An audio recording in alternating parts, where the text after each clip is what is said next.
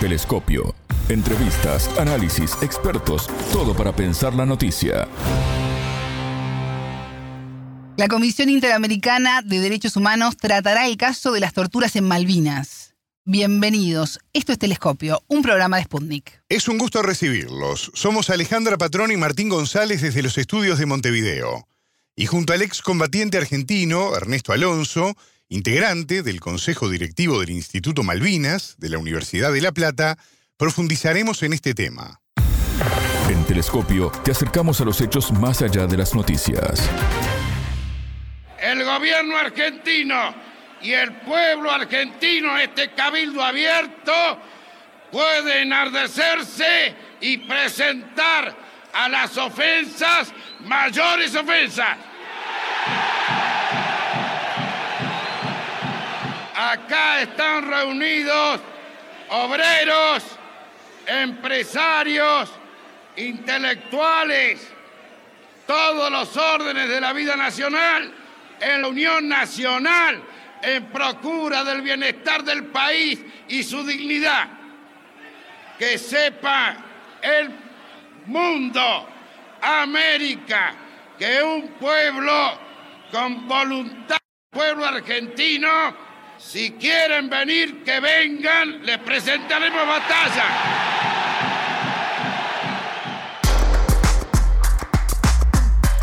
Con estas palabras, en 1982, el presidente de facto argentino, Leopoldo Fortunato Galtieri, confirmaba en un discurso en Plaza de Mayo la disposición de su gestión a usar la fuerza en caso de no prosperar las negociaciones de paz con Gran Bretaña por la soberanía de las Islas Malvinas, Georgias del Sur y Sandwich del Sur. Habían pasado ocho días del desembarco argentino en las Islas Malvinas. Las condiciones del ejército fueron muy precarias durante todo el conflicto. Armamento defectuoso, falta de insumos y ropa inadecuada para las tropas, entre otras carencias.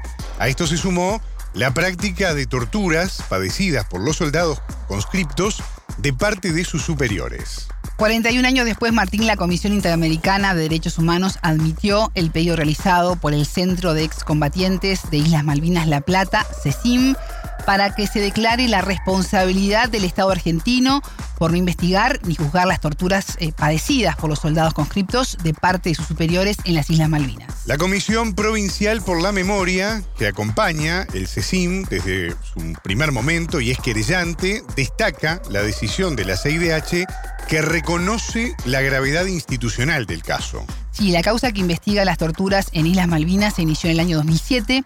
Hasta el momento, 180 excombatientes declararon como víctimas o testigos de estos delitos y tienen 95 militares imputados. Bueno, entre las torturas citadas en el expediente del que hablábamos en la apertura, se habla de estaqueos y enterramientos bajo temperaturas extremas y suelo congelado durante varias horas, incluso bajo bombardeos enemigos, amenazas con arma de fuego, sumersión de la cabeza en agua helada, pasaje de corriente eléctrica y hambre extremo, entre otras crueldades. Sí, es un archivo muy, muy delicado.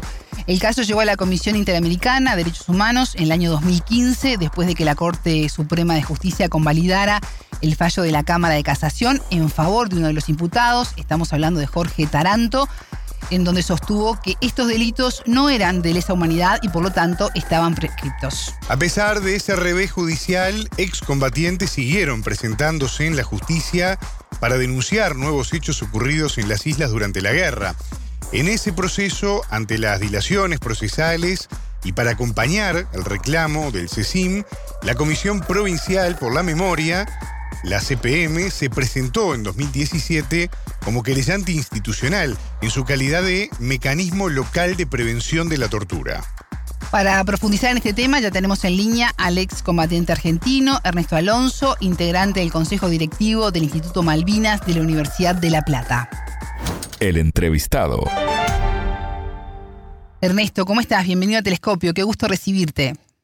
¿Qué tal? Buenos días. No, gracias a vos, como siempre, por la comunicación.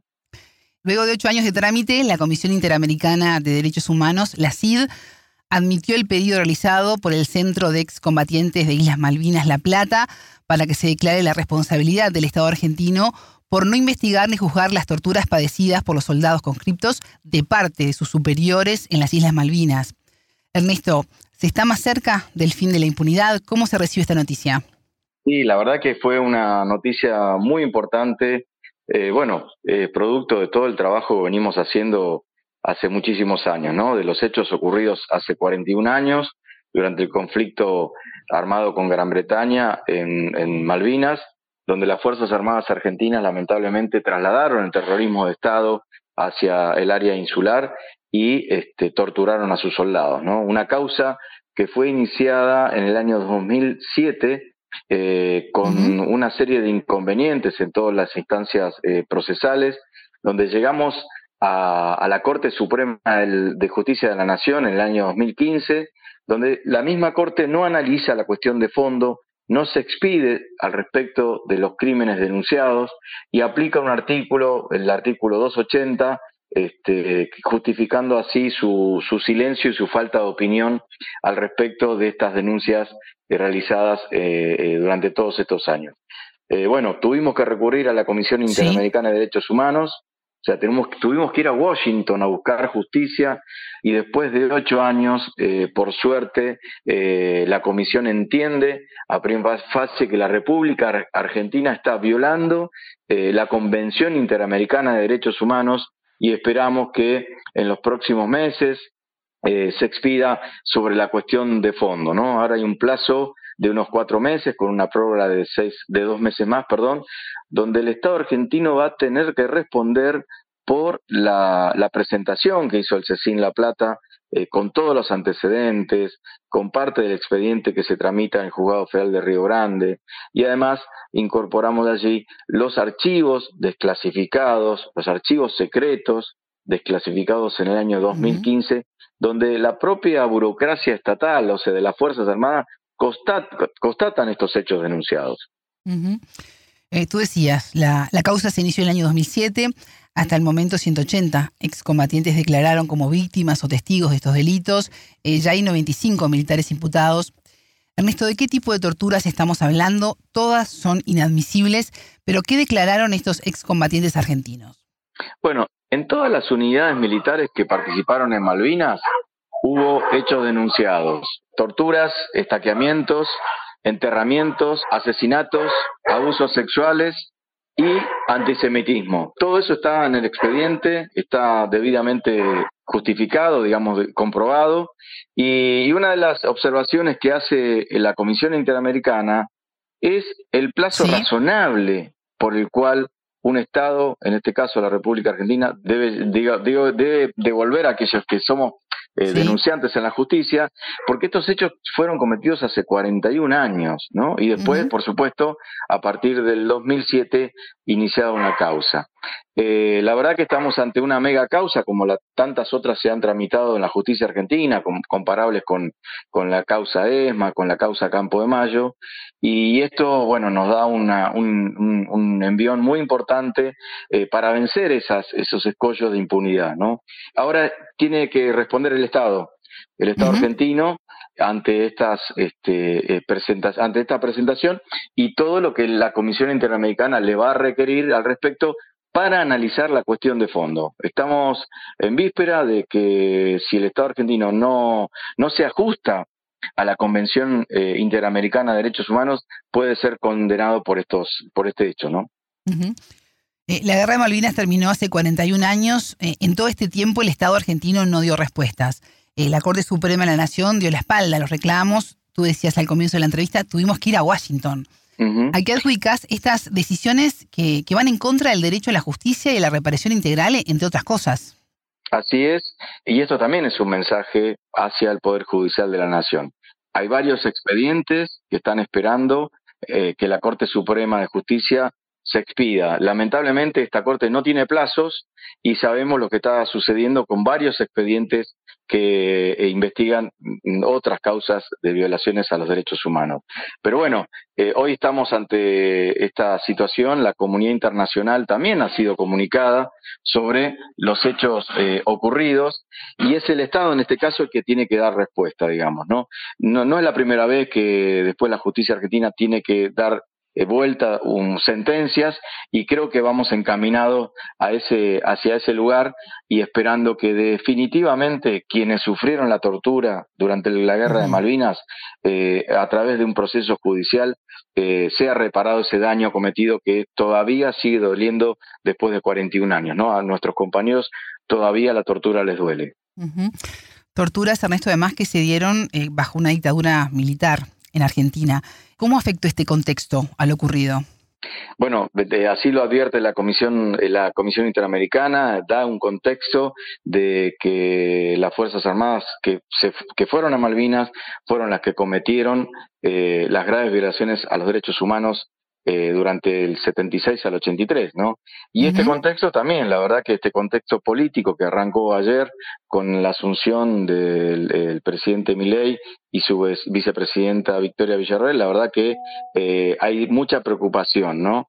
Que sería un desandar y caminar hacia atrás de temas que ya están saldados en nuestra sociedad. El trabajo y el camino de consolidar la memoria, la verdad, la justicia eh, lleva recorrido este, 40 años de democracia, ¿no? Y creo que este, no hay posibilidad para volver a hacer ningún tipo de revisionismo, pero lamentablemente eh, quienes hoy asumieron el gobierno tienen una posición eh, absolutamente negacionista y muy vinculada a lo que fue la dictadura militar. Eh, recuerdo que en noviembre el entonces candidato Javier Milei, hoy presidente, tras su investidura el 10 de diciembre, había reivindicado en el debate presidencial la figura de la ex primera ministra británica Margaret Thatcher. En ese momento el Centro de Combatientes Islas Malvinas de la Ciudad de La Plata manifestó su total repudio a esta reivindicación. Una vez que Milei se impuso ante Javier Massa, Gran Bretaña felicitó a Milei, pero aseguró que, que Malvinas es una cuestión eh, resuelta. Eh, ¿Cómo se ve esta, toda esta situación con un mandato que recién empieza? Tú decías, bueno, hay cosas que no tienen revisión. Como lo habíamos manifestado oportunamente, mi ley puede engañar a algunos, pero no a todos, ¿no? Y muchas veces en la República Argentina se analiza eh, Malvinas desde lo simbólico, desde, lo, eh, ese lugar, digamos, de lo este, meramente sentimental.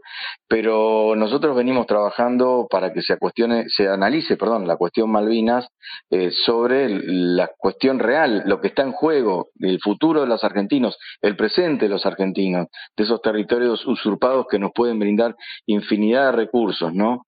Eh, hoy en Malvinas hay un enclave neocolonial militar que no solamente amenaza la paz de la Argentina, sino que amenaza la paz de la región. También ayer se vio un, gobierno alineado con algunos sectores, la verdad, preocupantes, ¿no? Con la presencia de Zelensky, este, con, la, eh, con la presencia de Bolsonaro. Y creo que eso no, no el, voto que se efectuó el, eh, el 19 de noviembre, lamentablemente no, no, no solicitó eso, ¿no? Este, así que vamos a entrar en, una, un lugar, un posicionamiento geopolítico, estratégico, a nuestro entender muy preocupante por parte de este gobierno que recién comienza. Las islas representan un enclave estratégico de recursos naturales relacionados con la pesca, los hidrocarburos, los minerales, entre otras cosas. ¿Es posible recuperar el archipiélago del colonialismo británico? Mira, en tanto y en cuanto nosotros constituyamos y consolidemos una política soberana, sí es posible, poniendo en tensión el costo-beneficio de esa usurpación. Ahora, cada vez que apareció un ciclo neoliberal en la República Argentina, caminamos para atrás, digamos, ¿no? Lo podemos, podemos referir a lo que fue el gobierno de Menem con los acuerdos de Madrid, el nefasto acuerdo firmado por Macri, conocido como Acuerdo Forador y Duncan, y también lo manifestado por su eh, bueno, hoy ya canciller argentina, este, Mondino, al respecto de una posición eh, sobre aquellos que hoy habitan en forma ilegal nuestras Islas Malvinas. ¿no? Creo que eh, sería muy perjudicial para la República Argentina volver a retomar esas relaciones carnales, porque además, lo advertimos, creo que hay cierta ignorancia, ¿no? No conocen no, han, no se han referido nunca a la Constitución Nacional Argentina, a la cláusula transitoria primera y todo el acompañamiento que hemos tenido con no solamente de los países de la región, sino de la comunidad internacional. ¿no? Es inaceptable la posición colonialista de una potencia extracontinental como la que es Gran Bretaña en las aguas del Atlántico Sur. Eh, decías hace un ratito, mi ley puede engañar a algunos, pero no a todos. ¿Cómo ves a la sociedad argentina en general en la causa Malvinas? Mira, esto que yo te decía, hay mucha cuestión desde lo sentimental porque falta trabajar en que se, se tome conciencia de lo que está en juego, que no son solamente dos islas, sino que son las Islas Malvinas, Georgia, San Juan del Sur y sus este, eh, mares correspondientes. Son más de dos millones de kilómetros cuadrados, ¿no? que hay recursos naturales que pueden cambiar eh, el futuro de los argentinos. Ahora, tenemos que trabajar, eh, esto insisto, en consolidar políticas soberanas. Estamos ante una, una, una, expresión nuevamente de este gobierno de volver a privatizar empresas estratégicas, ¿no? Bueno, entonces tenemos que consolidar, los argentinos tenemos que seguir reclamando de lo que es nuestro, porque allí está el futuro de, las nuevas generaciones. Ningún país, ninguna potencia en el mundo se desprende de sus empresas estratégicas. Ahora, ¿por qué eh, en estos territorios en tensión de disputa permanente siempre nos quieren, eh, de alguna forma, vender recetas que no han funcionado en ningún lugar del mundo? En el año 2015, Ernesto, la Suprema Corte de Justicia convalidó el fallo de la Cámara de Casación en favor de uno de los imputados, Jorge Taranto, en donde sostuvo que estos delitos no eran de lesa humanidad y por tanto estaban prescriptos. Eh, a pesar de esto, ustedes siguieron presentándose en la justicia para denunciar lo ocurrido en, las islas durante la guerra. Llega ahora la admisión de la CID. ¿De dónde se saca la fuerza cuando la justicia te dice que no eh, en estos temas tan delicados y que están relacionados a delitos de lesa humanidad? como primer término, la Corte Suprema en ese momento nunca se expedió sobre la cuestión de fondo, no dijo ni que eran ni que no eran delitos de lesa humanidad. Utilizó un artilugio, este famoso artículo 280, este, diciendo que no, no iban a tratar el tema cuando llegue otro expediente, así lo harían. La fortaleza es, es, es, la verdad que nos asiste, es que fuimos testigos de lo que vivimos, fuimos este, acompañando a cada uno de nuestros compañeros que sufrieron en carne propia la tortura. Eh, y desde el regreso de Malvinas, eh, quienes nos constituimos en las distintas organizaciones de ex soldados conscriptos, eh, bregamos porque haya justicia. Ya al comienzo de la democracia pedíamos que se conforme una comisión bicameral que investiguen los hechos. Solamente se avanzó en el juicio de las juntas y se condenó a Galtieri, a Naya y Lamidoso, pero de ahí en más, y era un reclamo permanente de nuestras organizaciones, nunca llamaron a declarar a ningún soldado conscripto. Eh, la fortaleza nos la da cada vez que eh, avanzamos y encontramos estos archivos desclasificados que eh, contundentemente esa burocracia del Estado, de las Fuerzas Armadas, dan fe, y, así está en sus documentos, de los hechos ya denunciados por los propios colimbas al regreso de Malvinas en estos campos de, de, asistencia que habían formado para asistir a los que volvíamos de la guerra, donde no nos asistían eh, eh, especialistas en, salud mental o asistentes sociales, sino que nos recibió lo peor del aparato represivo, o sea, el silenciamiento, el miedo, el ocultamiento que lamentablemente continuó en democracia. ¿Y cómo afecta a toda América Latina, a toda la región, el colonialismo británico a través de las Islas Malvinas?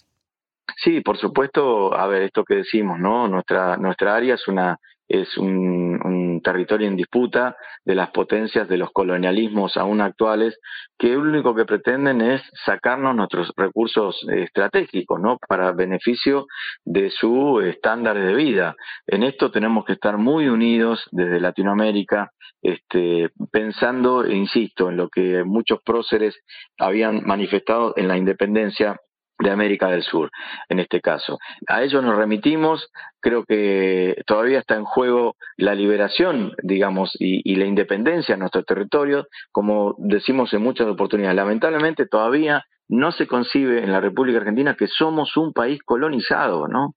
Eh, parte de nuestro territorio está usurpado por esta potencia neocolonial que además no respeta resoluciones de Naciones Unidas. También es una discusión pendiente que la comunidad internacional nos tenemos que dar, ¿no? esto que está sucediendo en el mundo con distintos escenarios bélicos donde detrás de todo ello hay recursos, ¿no? Los recursos estratégicos que, quieren tener estos, este mundo voraz que, que también eh, tenemos que entender acá que tiene que haber una, una mirada del medio ambiente, ¿no? No es sostenible en el futuro un mundo con, el tal nivel de consumo de, de, y de, bienes y de servicios en los cuales el ser humano está quedando de lado, digamos. La guerra de Malvinas terminó hace 41 años. Eh, ¿Por qué está, es tan lento el avance de la causa Malvinas en democracia? Y además la decisión de no investigar ni juzgar las, las torturas parecidas por los soldados por sus propios superiores.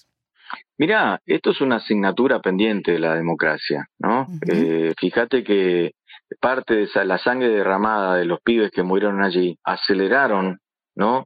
Eh, la recuperación de la democracia, ¿no? Eh, ese, esa decisión que toma el dictador Galtieri de, llevarnos a, esta, a esa aventura bélica, así lo había definido el propio informe Rattenbach, que finalmente le sirve como anillo al dedo a los planes del imperialismo, ¿no? Se da este, ese conflicto se da en plena Guerra Fría, donde eh, em, Reagan planteaba la guerra de las galaxias, el frío se amplían y necesitaban tener un punto estratégico de control en el Atlántico Sur y por supuesto la proyección eh, hacia, hacia la Antártida.